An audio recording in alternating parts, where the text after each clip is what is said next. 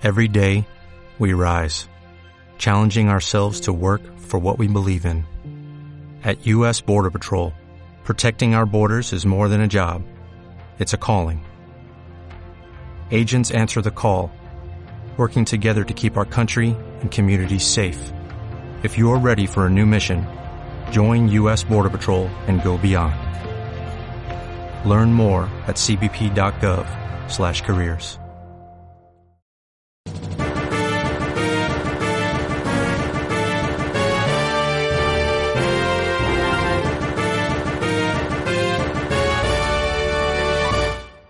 Recorriendo Teselia, la nueva serie de José Marqué, creador de Recorriendo Sino, una aventura alternativa por la quinta generación Pokémon, en formato podcast.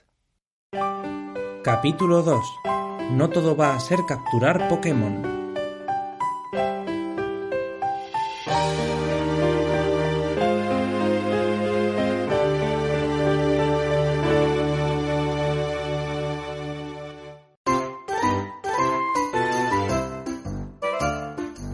Por el momento no parecía moverse nada entre la hierba. Notaba el picor de las briznas en las piernas. Llevaba pantalón corto, como es lógico. Lo que me exponía aún más al ataque ya no solo de los Pokémon salvajes, sino de las ortigas, unas plantas sin conciencia que no aprenden ningún ataque, pero que joden mucho durante horas a quien osa tocarlas. Mi mochila estaba vacía de medicamentos, pociones o cualquier útil propio de botiquín, pero iba cargada de sueños y esperanzas. Caminé dos baldosas de distancia sobre la hierba alta, pero no apareció ninguna criatura. Me daba cosa adelantarme más de la cuenta, por si luego me resultaba imposible regresar. Había pasado mi infancia jugando videojuegos de Pokémon y pasándome la historia una y otra vez. Era consciente de lo que le ocurría a quienes se adentraban en una ruta sin Pokémon en su haber. Podría atacarme un Starly salvaje o un Puchiena agresivo. Respira, Marqué, como decía la psicóloga, inspirando por la nariz y expirando por la boca, me dije en voz baja. Cuento hasta tres y echo a correr en círculos, ¿vale? Uno, dos, tres. Por fin, ahí estaba, mi primer Pokémon. La Pokédex me indicó que se trataba de un Patrat salvaje y que, al contrario que el Puchiena de Pokémon Rubí, Zafiro o Esmeralda, no estaba cabreado. No me estaba tampoco persiguiendo. Simplemente estaba ahí, sin más. Era como si mis pasos le hubieran despertado de la siesta y se hubiera asomado a ver qué estaba ocurriendo fuera de su madriguera. Al verlo, doblé levemente las rodillas, me coloqué en posición firme, fingiendo seguridad de mí mismo, y sostuve la Pokéball en mi mano derecha, agarrándola con fuerza para que no se me escapara de los nervios. Y cuando el patra salvaje se percató de mis intenciones de capturarle, lanzó malicioso para bajarme la defensa y se escondió de nuevo entre las hierbas. ¡Eh! ¡Vuelve aquí, maldita rata! ¿Pero será posible con la rata esta? Uf. Pero si estoy hablando como mi madre. ¡Qué asco! ¿Es esto madurar? Viendo que ese Patrat no tenía intención de volver, ni salir a hacerme caso, dije en voz alta como dirigiéndome a ella. Está bien, mejor así, tampoco me gustas. Ya capturaré un Pokémon más fuerte. Uno como Charizard, Dragonite, Snorlax. Algo que merezca la pena. Aunque no estoy seguro de si en esta región aparecen. Mi cháchara no ayudó a atraer al Patrat, así que le di por perdido y seguí dando vueltas por la ruta 1, buscando otros. Debía haber cientos como ese, y si no, otras especies más útiles y bonitas. Con suerte alguno de tipo volador al que enseñarle vuelo para adelantar a Black, Cher y Bell. La profesora Encina me había hablado de ese movimiento y parecía muy útil para viajar.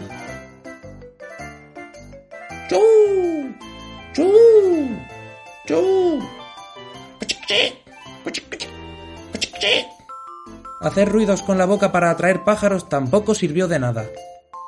A ver si en esta zona es que solo hay ratas y perrillos de las praderas. Aunque ahora que lo pienso, yo he visto pidous volar. Alguno tiene que haber. Para cuando me quise dar cuenta, había atravesado todo el prado de hierba alta y había llegado a un claro, rodeado de más y más maleza, tanto delante como detrás, y sin necesidad de un compañero Pokémon. A este paso, me dije, alcanzaré Pueblo Terracota sin haber utilizado ni una sola de las Pokéball que me regaló la profesora. En el claro me topé con un cartel con una de esas pistas para entrenadores novatos, entrenadores como yo.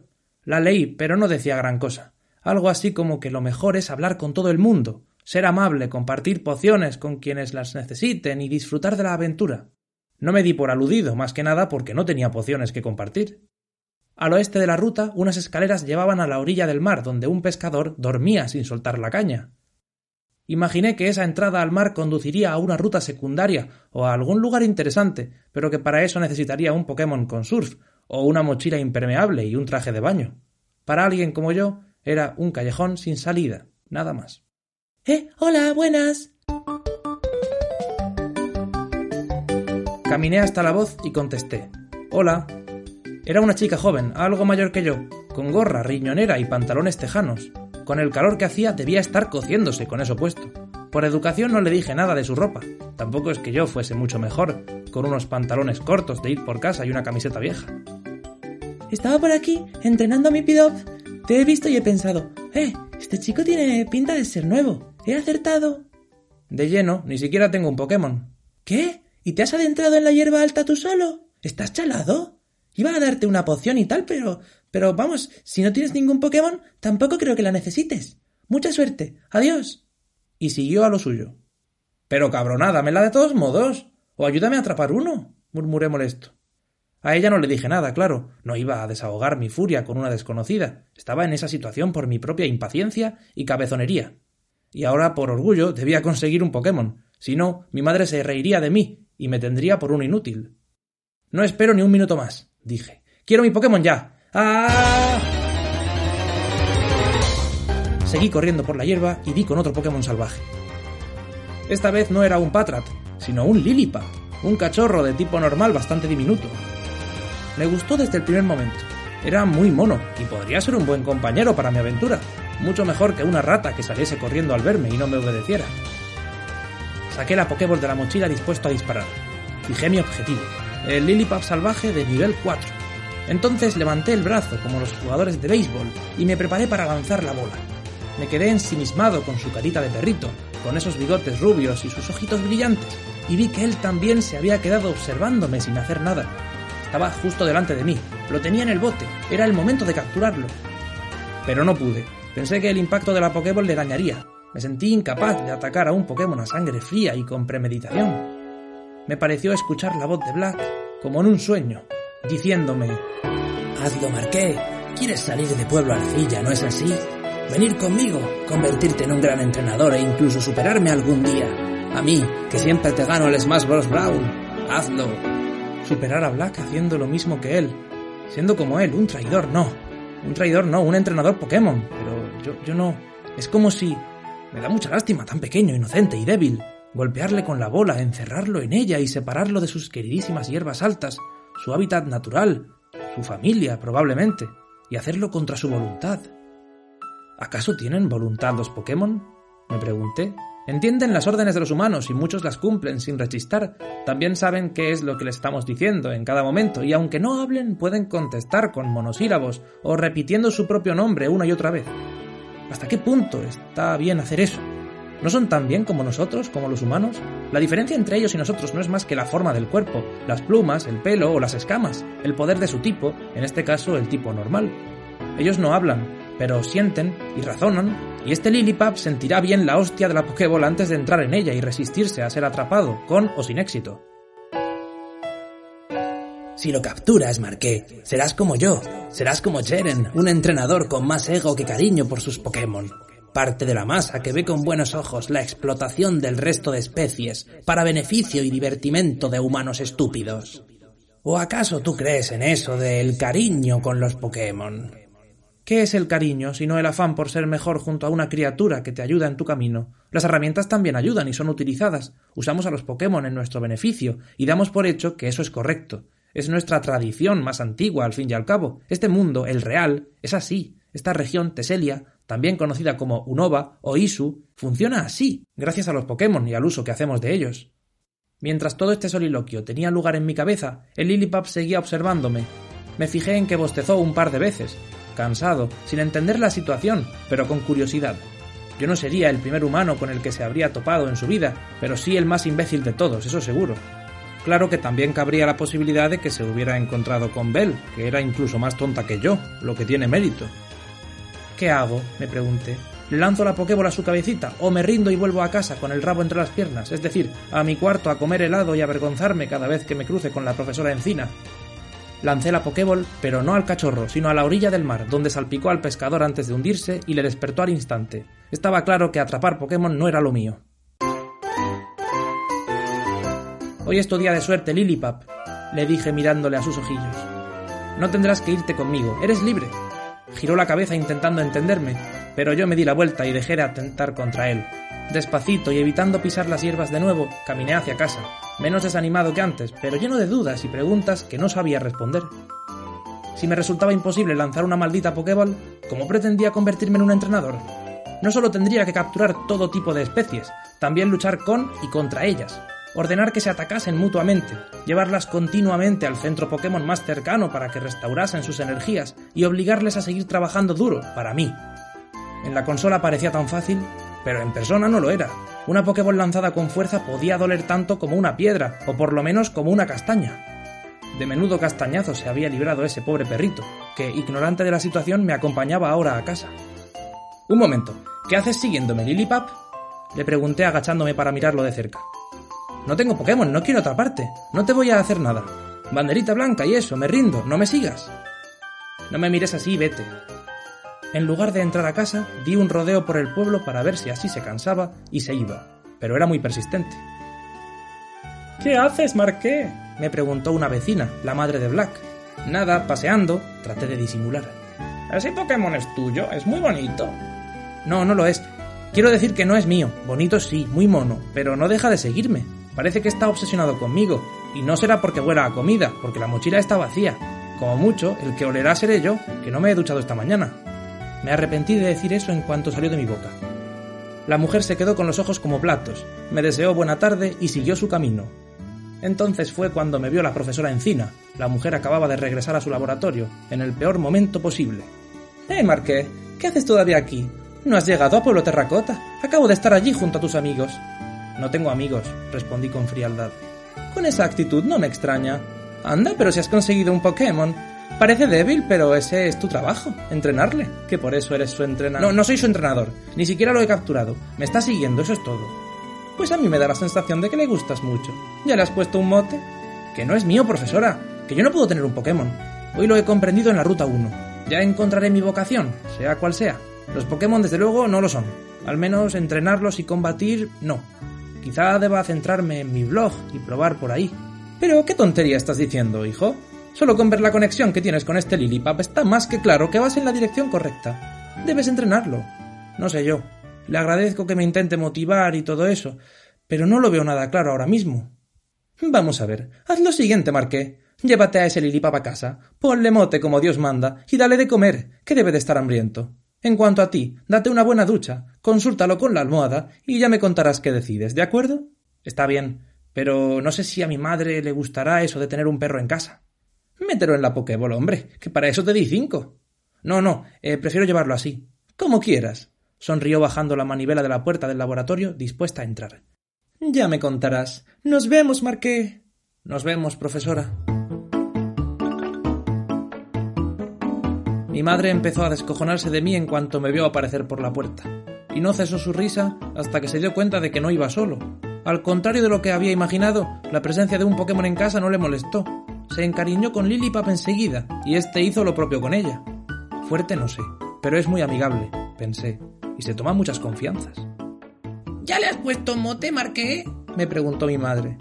¿Qué manía tenéis todos con los motes? No, no lo he hecho. No es mi Pokémon, no soy su dueño y no tengo derecho a ponerle un mote. Si no se lo pones tú, pues lo haré yo. A ver, ¿cómo es macho? Podría llamarle. Vale, vale, ya me encargo yo. Le llamaré Pupi, que le pega mucho. Ahora, ya está. Pupi, ¿contenta? ¿No es el mismo mote que siempre le pones a tus Pokémon iniciales en los juegos de la consola? Sí, es verdad, pero a Lilipap le pega de verdad porque es un perro. Pupi se alegró mucho de oír su nuevo nombre. Parecía gustarle. Después del bautizo, mi madre le preparó algo de cenar. Toma, hinchate. No sé qué comías en la ruta 1, pero en esta casa te alimentarás bien. Al menos hasta que Marqué emprenda su viaje por Teselia y tengas que ir con él. Le dice mi madre. Después se dirige a mí y me pregunta. Porque Pupi irá contigo, ¿verdad? No lo sé, no quiero hablar del tema ahora. ¡Ay, hijo de verdad! ¡Qué mala que es la edad del pavo! Desde el cuarto de baño escuchaba sus ladridos, Con el primero me asusté, pero enseguida comprendí que Pupi estaba alegre. No sabía qué le estaría haciendo mi madre, pero la criatura parecía divertirse. Pensé que igual la profesora Encina tenía razón, y ese Pokémon había elegido voluntariamente venir conmigo. Pero aunque eso fuera real, yo no sería capaz de utilizarle en un combate, ni meterle en una cápsula como las Pokéball. Por muy cómoda y agradable que prometieran los fabricantes que eran, yo no terminaba de fiarme de eso. El agua y el champú lavaban mi pelo y me quitaban el sudor, pero no resolvían mis dudas ni me aclaraban las ideas. Me sentía roto, quebrado, como si mi cerebro se hubiera estropeado y no funcionase tal y como los demás esperaban de mí. Era una decepción con patas. No valía para lo único que podía dar sentido a mi vida, es decir, ser entrenador.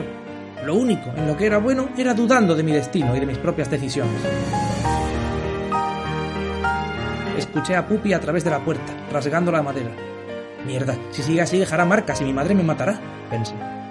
Así que salí de la ducha a prisa, me envolví la toalla a la cintura y recogí al Pokémon, sujetándolo en mis brazos como a un bebé. Sonrió encantado, era lo que quería. Por primera vez lo había agarrado.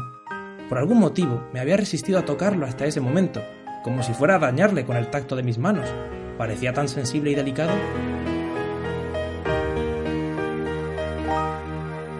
Antes de vestirme, asomé la cabeza por el hueco de las escaleras y le dije a mi madre No voy a cenar nada, estoy muy cansado, así que voy a acostarme. Ha sido un día muy movido y me duele la cabeza. De acuerdo, Marqué, contestó ella desde la cocina. Pasa buena noche, y también tú, Pupi. Mañana estaréis mejor y podéis emprender vuestra aventura juntos. Eh, sí, claro, buenas noches, mamá. No sabía por qué, pero sentía que estaba engañando a mi propia madre. Quizá porque ella creía que yo sería entrenador y yo ahora rechazaba esa idea.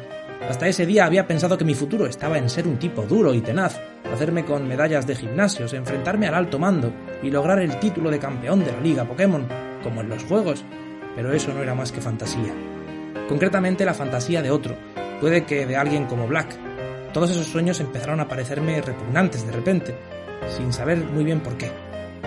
Ya no quería ser entrenador como el resto, esos que atrapan criaturas para luego abandonarlas en un PC y hacerse ricos y famosos a costa de los más fuertes. Dejaron de interesarme los combates, pero no el viaje en sí mismo. Salir de Pueblo Arcilla era una gran idea y un sueño que debía cumplir cuanto antes, pero con otra intención, la de encontrarme a mí mismo y hallar la respuesta a todas esas preguntas que ahora me atormentaban. Ya con el pijama puesto, busqué una caja de zapatos vacía en mi armario y la acomodé con un cojín y una manta fina para Pupi. No tardó en entender que era una cama para él. Me miró agradecido, se tumbó y yo le imité, pero sobre mi cama, boca arriba, con las manos en la nuca mirando al techo reflexivo. Era incapaz de dejar de pensar en mi viaje, en mi motivación y en mi profesión. Si no era entrenador y no viajaba por medallas, ¿cómo financiaría mi viaje? Tenía que tener algún tipo de profesión u ocupación. Ay, tan joven y con tanta presión, así era la infancia en Teselia de los chicos que querían ser nómadas. Y a todo eso se le sumaba el hecho de haberme llevado a Lilipap de la Ruta 1. ¿Le estarían esperando su familia o su manada? ¿Se preocuparían tanto como mi madre lo haría por mí? De un salto Pupi subió a la cama, se acercó a mi torso y hecho un ovillo se acostó al lado, pegado a mí para acto continuo quedarse dormido. Por un instante mis miedos se disiparon. Cerré los ojos y no tardé en acompañarle al país de los sueños. Continuará. Suscríbete para no perderte los próximos episodios. Puedes seguirme en Twitter o Instagram como arroba marquemepese. No dudes en compartir este podcast con tus amigos si te ha gustado y recuerda que puedes dejar un comentario en redes sociales. Gracias a oyentes como tú, recorriendo Teselia es posible. Hasta la próxima.